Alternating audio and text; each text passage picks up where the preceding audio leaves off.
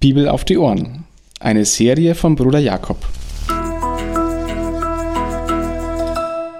Eine Begleitung zum Bibellesen, um die Bibel, das Wort Gottes, zu entdecken und täglich besser kennenzulernen. Der Kolosserbrief. Paulus schreibt einen Brief an eine Gemeinde in Kleinasien, an eine Gemeinde, die in der Stadt Kolosse war. Das war eine sehr reiche und berühmte Stadt dort, die Paulus selbst wahrscheinlich auf seinen Missionsreisen selbst nie besucht hatte. Ein Mitarbeiter von ihm hatte dort die Gemeinde gegründet, der in Kapitel 1, Vers 7 erwähnte Epaphras.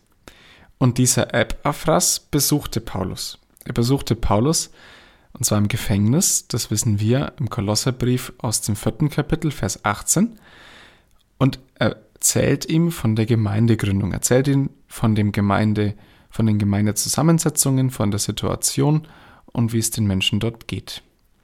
Und Paulus antwortet deshalb, beziehungsweise weil er von Epaphras die Informationen bekommen hat, schreibt er an die Gemeinde in Kolossä einen Brief, gemeinsam mit Timotheus, seinem engsten Mitarbeiter. Und er schreibt an diese Gemeinde in Kleinasien, weil sich Paulus, obwohl er selbst nicht dort war, trotzdem verantwortlich für die Gemeinde weiß. Denn Epaphras, einer seiner Mitarbeiter, ist in der paulinischen Mission mit unterwegs.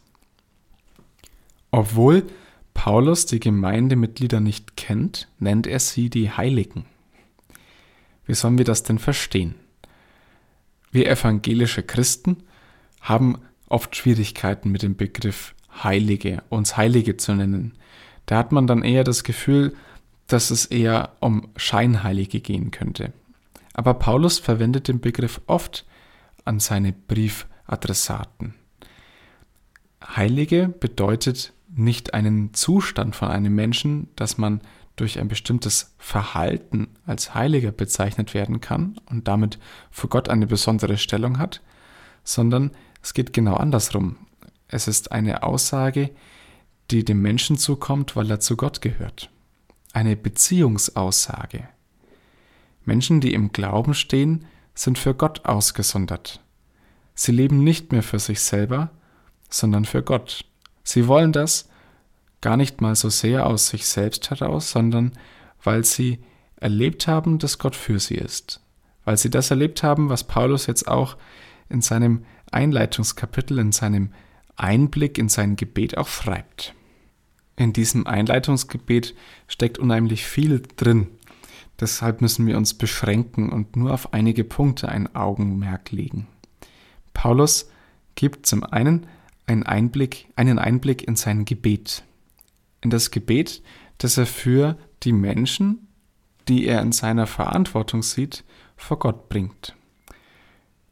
Es ist ein Gebet des Dankes und ein Gebet der Fürbitte.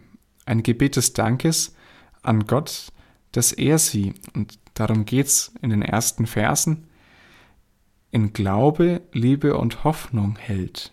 In Glaube an die Vergebung der Sünden, in Glaube an die Erlösung durch Jesus Christus, in Liebe zueinander, zueinander unter den Geschwistern in der Gemeinde, in Liebe, was gar nicht selbstverständlich ist, weil man sich seine Gemeindegeschwister oft nicht heraussuchen kann. Und in der Hoffnung, in der Hoffnung auf das, dass das Beste noch kommt, der Himmel. Und Paulus bittet für seine Gemeinde in Kolosse. Er bittet, dass sie an Erkenntnis, Weisheit und Einsicht gewinnen. Und zwar an Erkenntnis, Weisheit und Einsicht, die man nicht durch ein Studium und durch langes Nachdenken erlangen kann, sondern an geistlicher Erkenntnis, Weisheit und Einsicht. Geistlich, weil sie lebensverändernd ist, weil sie Werke hervorbringt. Werke, mit denen man sich bei Gott nicht irgendetwas verdient, sondern, Werke, die ganz von selber herauskommen, aus der Erkenntnis und aus der Weisheit und aus der Einsicht, die der Geist Gottes selbst wirkt. Das ist Einblick und Tiefblick in den Willen Gottes. Es ist etwas, was erfüllt wird, etwas Passives, wofür Paulus betet, dass die Gemeinde in Kolosse an diesen Punkt kommen. Und Paulus setzt den Dank in seinem Gebet als Rahmen. Zu Beginn der Dank überhaupt, dass es diese Gemeinde gibt und dass diese Gemeinde die reine und richtige Lehre durch Epaphras überhaupt erstmal angenommen hat. Und der Dank am Ende, der mit Freuden von den Kolossern aufgefordert wird. Paulus fordert sie dazu auf, dass sie danken für das, was Jesus Christus, was Gott für sie getan hat. Im Anschluss daran die Gedanken für heute. Der erste. Heilige. Paulus nennt seine Gemeinde die Heiligen, und zwar damit jeden Einzelnen. Jeder Christ ist in den Paulusbriefen als ein Heiliger angesprochen. Wie komme ich denn mit diesem Begriff klar? Finde ich, dass ich eher ein Scheinheiliger bin? Dann habe ich nicht verstanden, wie Paulus das Heilige meint. Das macht nichts. Ich kann es ja neu verstehen. Ich bin ein Heiliger, weil ich zu Gott gehöre, weil Gott mich herausgerufen hat aus meinem Leben, das ich für mich gelebt habe, für meinen Willen und für meinen Profit. Ich bin herausgerufen aus meinem Leben und hineingerufen in ein Leben, das Gott bestimmen möchte.